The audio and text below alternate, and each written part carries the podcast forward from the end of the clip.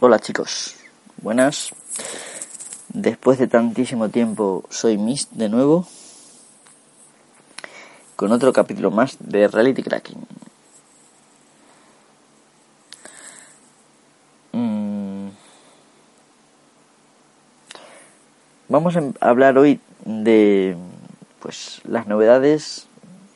Os voy a actualizar un poco sobre la evolución de M y por dónde estamos ahora mismo y bueno, son cosas que creo que deberíais de saber y que probablemente no, no os las está contando nadie más. Así que os las cuento yo, aunque quizá estéis un poquito hartos de que os cuente siempre lo mismo, pero en principio es lo que yo me creo en la obligación de contar, ¿no? Así que nada, empezamos y vamos a ello.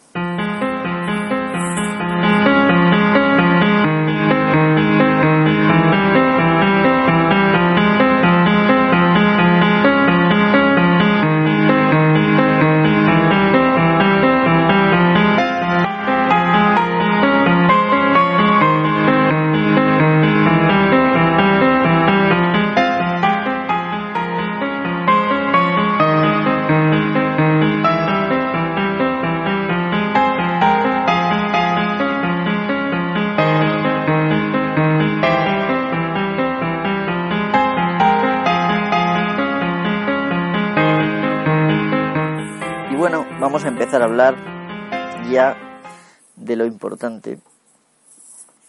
Y vamos a empezar a hablar con, pues, del, que no sé si sabéis que el, el pasado lunes 2 de junio fue el, la keynote de Apple, de Apple, de Apple, como dicen algunos. En fin, em, yo no, no la vi y no la, no la voy a ver. Es decir, no, no me interesa. Pero me parece interesante algo de lo que se dijo, porque nos atañe especialmente a este concepto, ¿no? Eh, en su página, mm, en la que habla de Safari, de, bueno, de las aplicaciones de la próxima versión de OS X, el Yosemite, no, ignoro la pronunciación exacta. En fin, eh, dice que su navegador Safari va a tener soporte para los últimos estándares web. Esto eh, se refiere eh, curiosamente a M en concreto.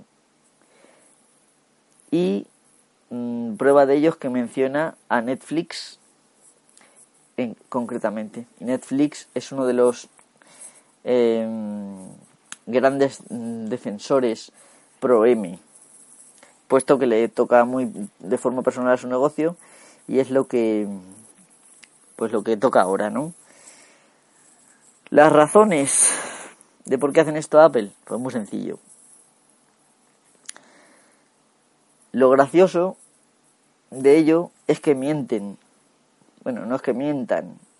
Este anuncio ahora en realidad Safari ya cubre, ya es compatible con EMI. Tanto Safari como Chrome son compatibles con EMI y Internet Explorer, por supuesto, también.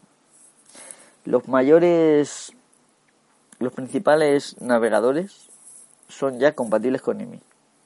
Cosa bastante curiosa, porque M todavía no es un estándar eh, propuesto. Ahora mismo es un borrador y supuestamente tiene que pasar por varias fases hasta que a finales de, este año, en diciembre, se apruebe. Sin embargo, qué curiosidad, ¿no? Que ya los principales navegadores, entre ellos, lo voy a adelantar, Firefox, Mozilla ya ha anunciado un platillo que no les queda otra que pues que meter M también en su navegador que lo van a hacer de forma que los usuarios pueden elegir si instalarlo o no, pero que lo van a hacer. Esto vamos a hablar ahora después.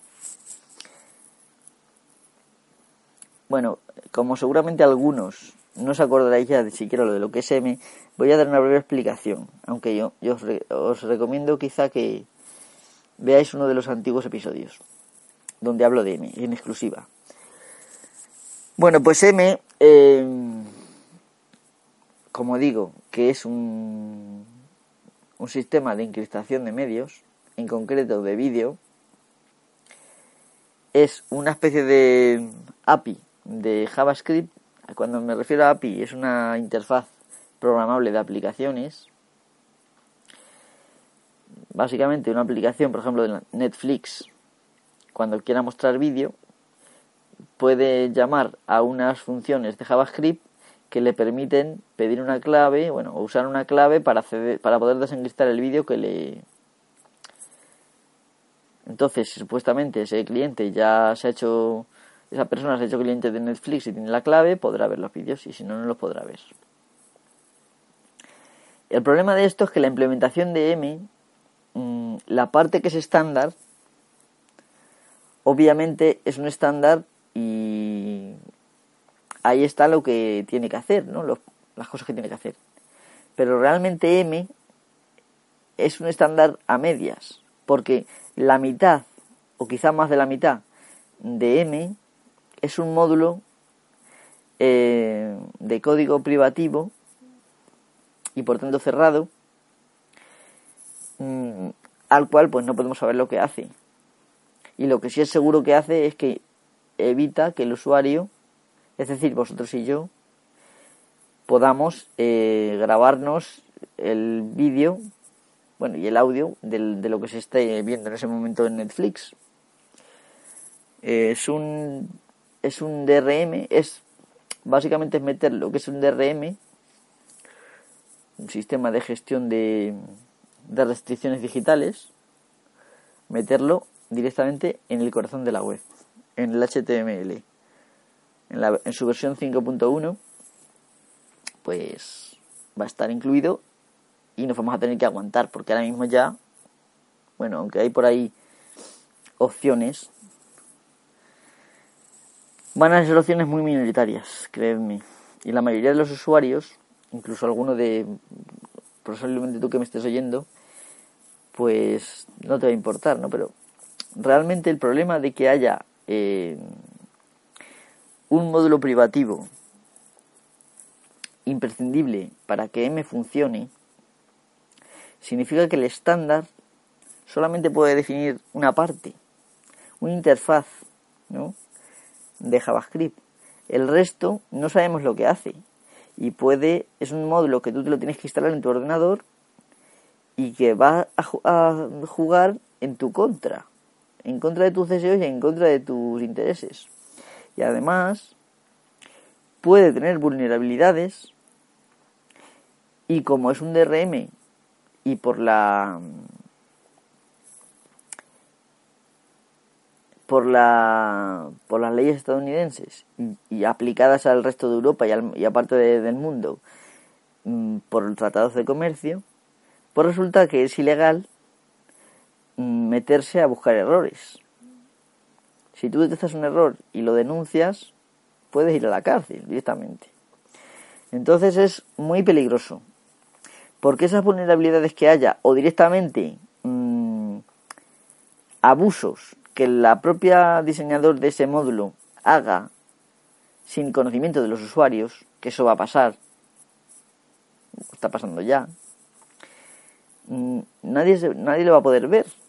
Y de hecho los, los que lo hagan, porque probablemente alguien lo hackeará, se convertirán en delincuentes y podrán ser perseguidos.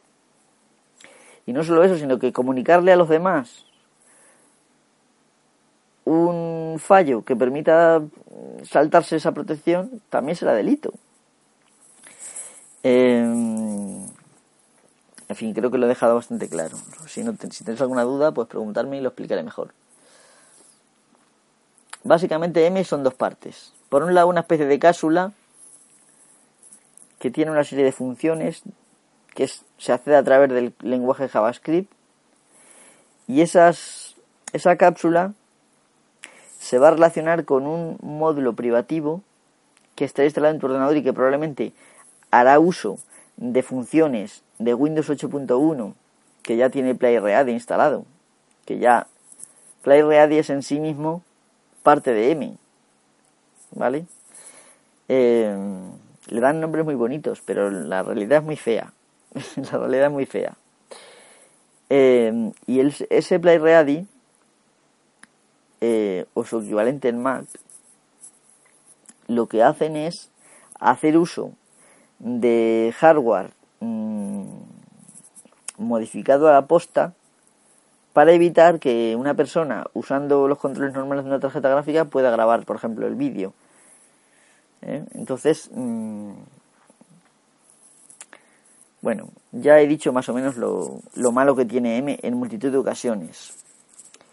Básicamente es que esa parte privativa pues no tiene ningún control efectivo de, por parte de ningún usuario y pues ya pasó una vez con el con los CDs de Sony BMG que traían un rootkit que tú lo instalabas al ordenador y te impedía, por ejemplo, copiar los CDs y aparte eh, impedía que vieras tú los programas usados para ese efecto. En fin, mmm, esto no es nuevo, es una cosa ya antigua. Bueno, como digo, Mozilla ha anunciado la decisión de meter eh, de implementar M en Microsoft. Quiero que lo meditéis un momento.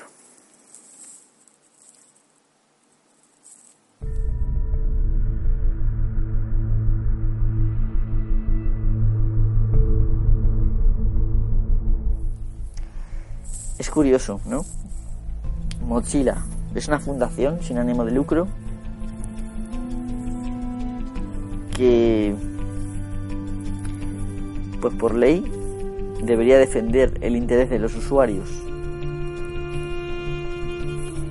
Y sin embargo está defendiendo directamente eh, los intereses de los poderosos.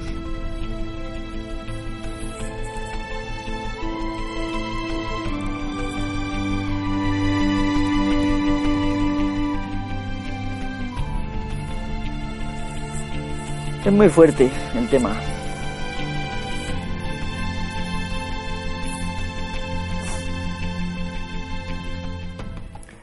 Muchos usuarios se han quejado, por supuesto.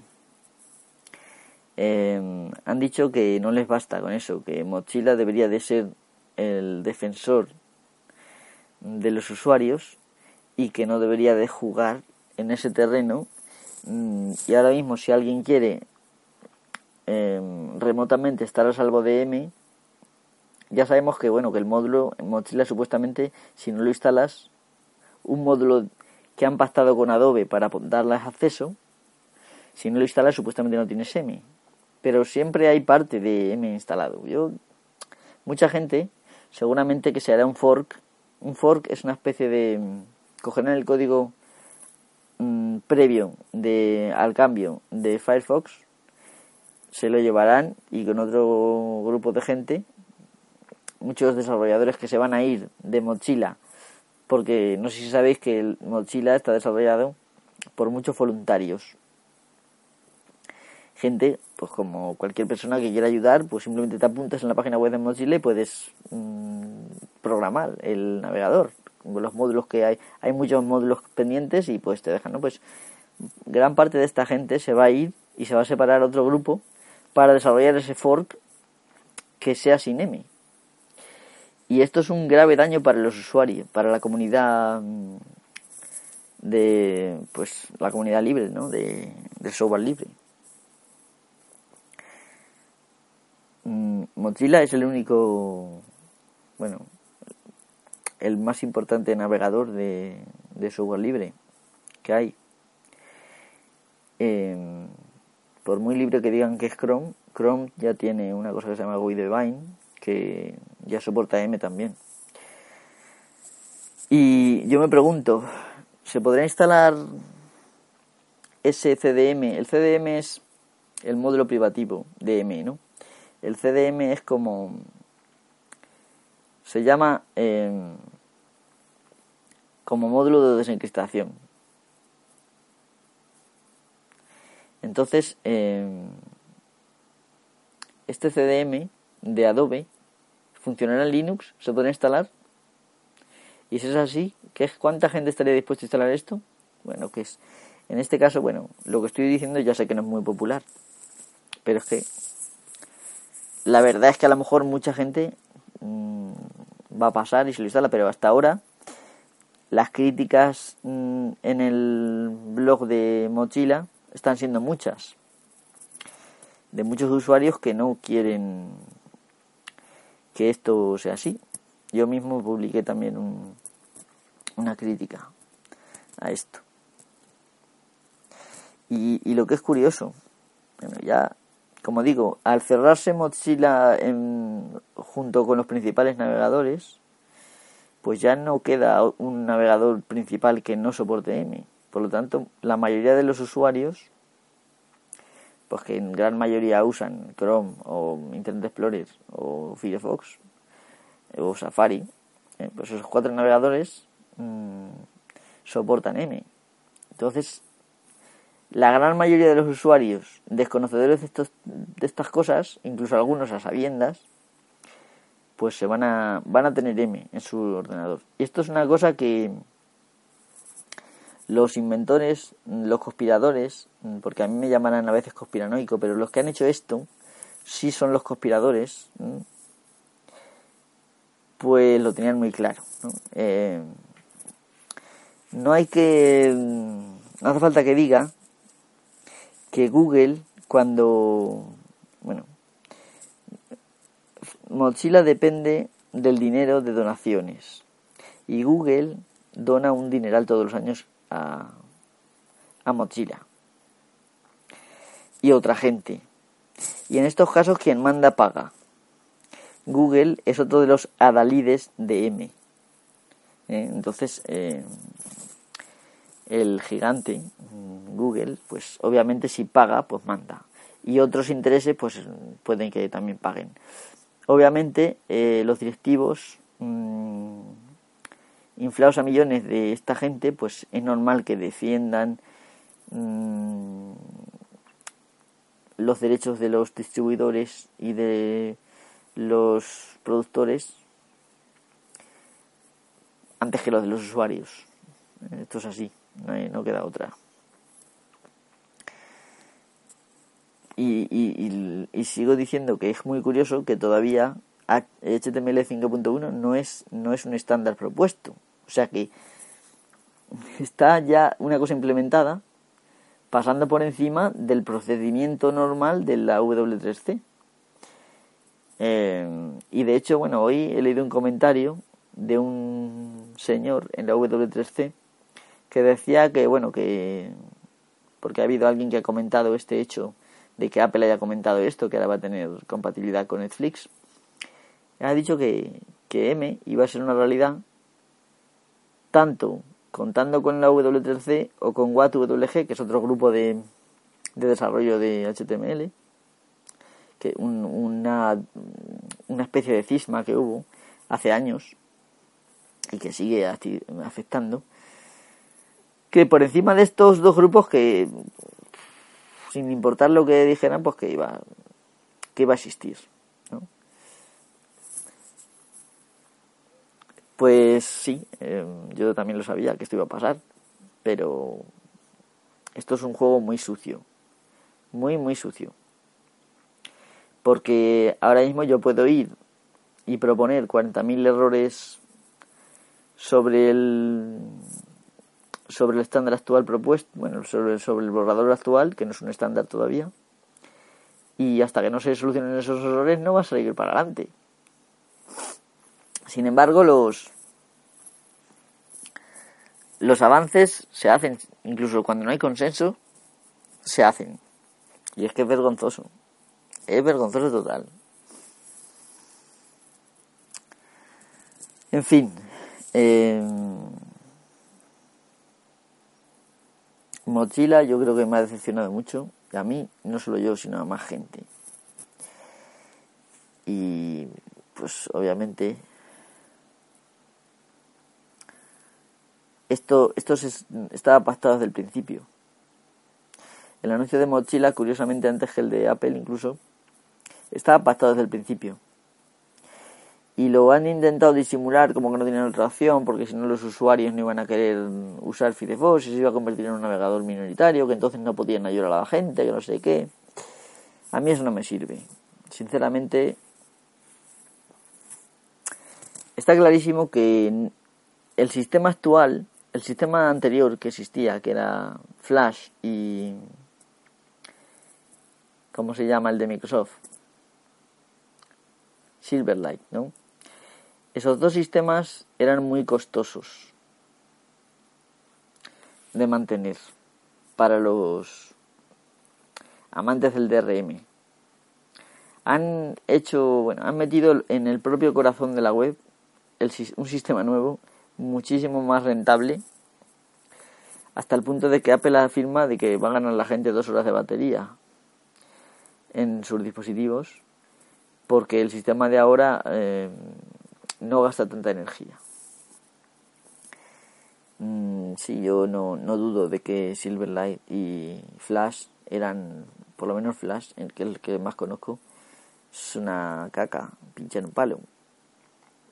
El propio Steve Jobs se negó a meter Flash en, en el iPad.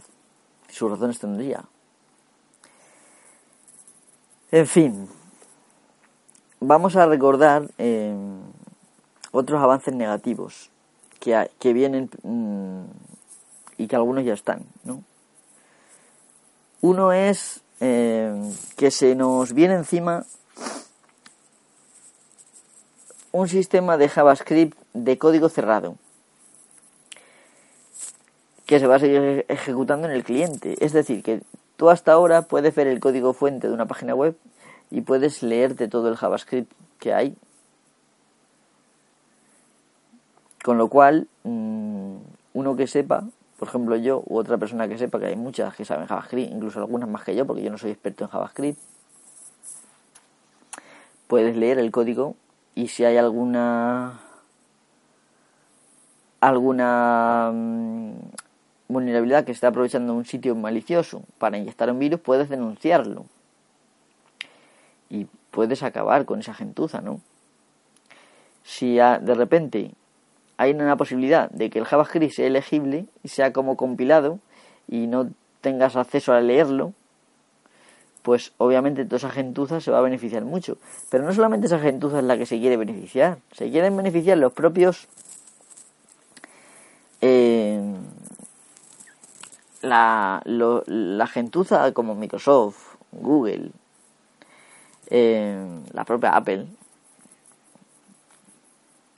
se quieren beneficiar de que sus aplicaciones no sean tan transparentes y no sea tan fácil encontrar vulnerabilidades y no sea tan fácil de hackearlas.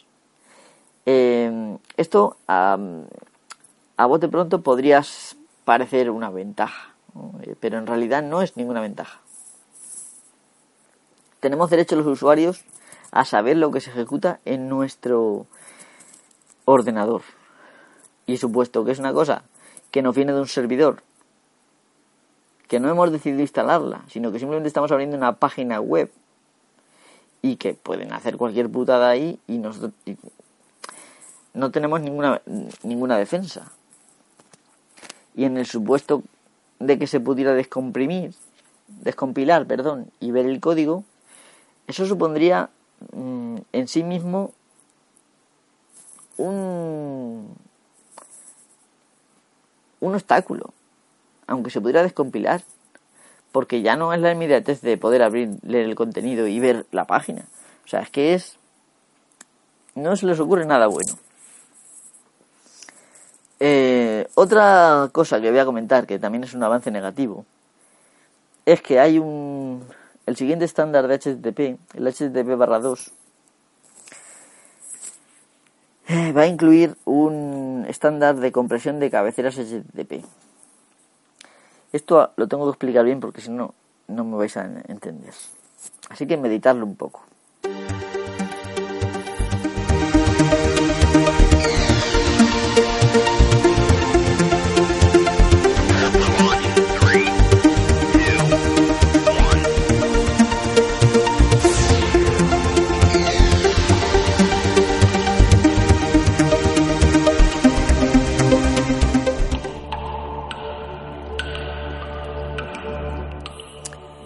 Bueno, vamos a intentar explicarlo. cuando el navegador eh, hace una petición a un servidor web, es decir, cuando pones una, dirección, eh, un dominio en, la, en la barra de direcciones y le das a intro, eso hace que el navegador envíe, aparte de la dirección, pues tiene que solicitar cuál es el documento que quieres, tiene que solicitar si lo quieres comprimido sin comprimir, tienes que solicitar en qué formato lo acepta, em, y todo eso genera unos metadatos que se conocen como cabeceras HTTP. Eso se produce en las peticiones HTTP, pero también al venir de vuelta eh, lo que es la respuesta HTTP, mm, se reciben, el navegador recibe una serie de cabeceras eh, que entre otras cosas reciben, por ejemplo, los cookies, también el, formato, eh, que acepta en caso de que, por ejemplo, tú le has indicado un formato y resulta que ese formato no lo acepte. Y una serie de cosas, como la fecha del documento, si se ha descargado entero, unos códigos. En fin, eso es lo que se conoce como cabeceras HTTP. HTTP eh, perdón. Entonces, eh, estas cabeceras se componen de un par nombre y valor. Es decir, que pone nombre, dos puntos y valor. Bueno, pues hasta ahora estas cabeceras, el contenido, lo que es la página o lo que es una imagen, se puede pedir comprimido o se puede pedir sin comprimir, según lo solicite el navegador. Pero las cabeceras no se podían comprimir.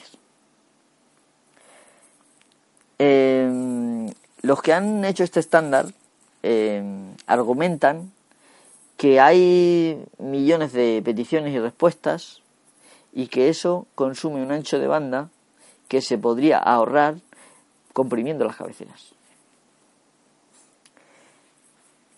Yo eh, creo que estando en el siglo XXI, que es el siglo de la banda ancha, y que realmente lo que más pesa es el contenido, que es lo que se comprime, y las cabeceras eh, para, nivel, para temas de diagnóstico y para temas de mm, estudiar un sitio web y cosas de esas, es muchísimo mejor que se vean libres y transparentes, sin comprimir, aunque como ya digo, con un código se podrían descomprimir. Pero yo ahora mismo puedo solicitar cualquier página con un telnet y leer las cabeceras, ¿vale? En el momento, o poner un, un programa que me que me escanee el, el, tráfico HTTP y, vea, y veo las cabeceras. En el momento en que lo compriman, voy a tener que poner una capa más, un programa que me lo descomprima. Eh, que igual a mi alcance estará, ¿no? Pero quizá al alcance de mucha gente no va a estar. Yo mm, creo que realmente estando en el siglo XXI, donde cada vez, o sea, porque si, si, si cuando teníamos, imaginaros esto, ¿no? Si cuando teníamos modem de, de 9600 baudios, ¿eh? o de 2800, o de 28000 baudios, o de 14600, en fin, em, si cuando teníamos esos modems no se preocuparon de comprimir las cabeceras, ¿por qué precisamente ahora que tenemos todos ADSL y algunos cable es totalmente ridículo por unos bytes de información más. Yo mm, no me trago el argumento del, del, del ahorro de ancho de banda. No me lo trago. Porque realmente, por ejemplo, el correo electrónico tiene más cabeceras, muchas más que el HTTP, por norma general. Y en el correo electrónico nadie se ha tomado la molestia de comprimir las cabeceras ni siquiera el propio correo electrónico. Entonces, mm, ¿por qué ahora esto? Es una cosa que no me suena a, oscuridad y eso no me gusta. Me suena una cosa en, en consonancia con, con el JavaScript de código cerrado. Entonces, eh, lo que van a hacer es ofuscar la web para que sea mucho más difícil tanto de aprender cómo funciona para la gente y, y para que sea mucho más difícil de, de comprobar ¿eh? si están haciendo, si están jugando limpio o sucio. ¿Vosotros qué pensáis? Porque esto es una cosa que hay que pensarla. Yo tengo los conocimientos para entenderlo, ¿no? Igual muchos de vosotros no lo habéis entendido correctamente. Pero es muy importante entenderlo que cuando ahora mismo entráis y le dais al botón derecho, eh, ver fuente de la página y veis ahí el HTML. Las cabeceras ahí no se ven, obviamente, pero se pueden ver de otras maneras. Pero imaginaros que todo eso de repente fuera algo opaco y que no pudierais ver el código. Eh, una gran fuente de aprendizaje para cualquier alumno de HTML, de, diseñador de página web, es la lectura de código, igual que de cualquier lenguaje de programación. Si de repente nos van a ofuscar todo el código, eh, porque lo siguiente va a ser el HTML, pues entonces llegaremos a la conclusión de que no vamos a poder ni aprender, ni, ni, diagnosticar, ni, ni nada. O sea, yo estoy totalmente en contra de eso. Vale, y terminamos con la última parte del, del podcast, que voy a hablar de, de la arquitectura TPM. A ver, si me permites un momento que me mueva. Gatilla. A ver. La arquitectura TPM a ver si soy capaz de... Vale. Viene de las siglas de Trusted Platform Module. Perdón, que es algo así como módulo de plataforma confiable. Vale, pues esto es un, estándar para un eh, criptoprocesador seguro. Es decir, un microprocesador dedicado, diseñado para mm, hacer seguras las comunicaciones con el hardware. Esto, esto, esto me va a ser difícil de, de explicar quizá, ¿no? Imaginaros que ahora mismo un hardware, un, un, ordenador normal, su disección sería la siguiente. Por un lado el microprocesador, por otro lado la memoria, por otro lado los mm, sistemas de entrada-salida, que es donde podemos acceder a hardware, a los discos duros y al resto del hardware, tarjeta gráfica, tarjeta de sonido, etc, etc, etc. Que son los puertos de entrada-salida, ¿vale? Lo que une esos tres elementos son los buses. Un bus de control, un bus de datos y un bus de direcciones. Todas las comunicaciones de el micro con los puertos van en digamos en plano, no se va no va encristado. Pues ahora lo que quieren hacer es que el, todas las transmisiones del bus vayan encristadas. Entonces habrá un coprocesador que será un criptoprocesador que llevará unas claves que traerá el ordenador de fábrica y que todas las comunicaciones van a ir cifradas con esas claves. Y no solo eso, sino que el sistema operativo va a tener unas claves y si esas claves no coinciden no lo vas a poder instalar. Mm, está clarísimo que esto forma parte, para mí, de, la, de esa guerra que he mencionado tantas veces contra la computación de propósito general. Esta guerra se resume muy sencillamente. Un ordenador es una máquina universal que puede hacer cualquier cosa y lo que quieren es que sean, se conviertan en simples consumidores de contenido, donde el usuario sea idiota y se limite a ver vídeos, a leer y a poco más. Eh, yo creo que esto es contraproducente y esto nos va a someter en lo que es el el típico sistema totalitarista en el cual, bueno, ya nos están drogando el agua, el, los, las fuentes de agua las están fluorando mm, y, bueno, estudios hay hechos que demuestran que el flúor en el agua tiene un efecto sobre el cerebro que aborrega a la gente, las hace más, menos proclives a reaccionar. Nos están manipulando de tantas maneras. Les interesamos que seamos tontos. Les interesamos tontos, no quieren tontos. No quieren que sepamos programar. Eh, y si quieren que sepamos programar, será con herramientas como Visual Basic, que ya te lo dan todo mascado. Y realmente la gente que programa en eso no se pueden llamar programadores reales. Eh, así que bueno, eh, por aquí he terminado el podcast. Os agradezco la escucha. Os pido perdón si he sido muy cansino. O si no me sabía explicar bien, que eso me suele pasar a veces. Y nada, eh, vamos a ver si puedo grabar más y más a menudo. No me disgustaría. Si es así, este sería el primer capítulo de la tercera temporada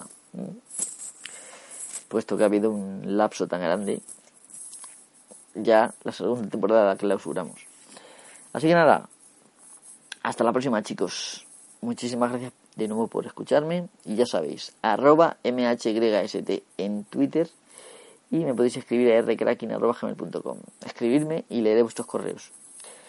Eh, hasta la próxima.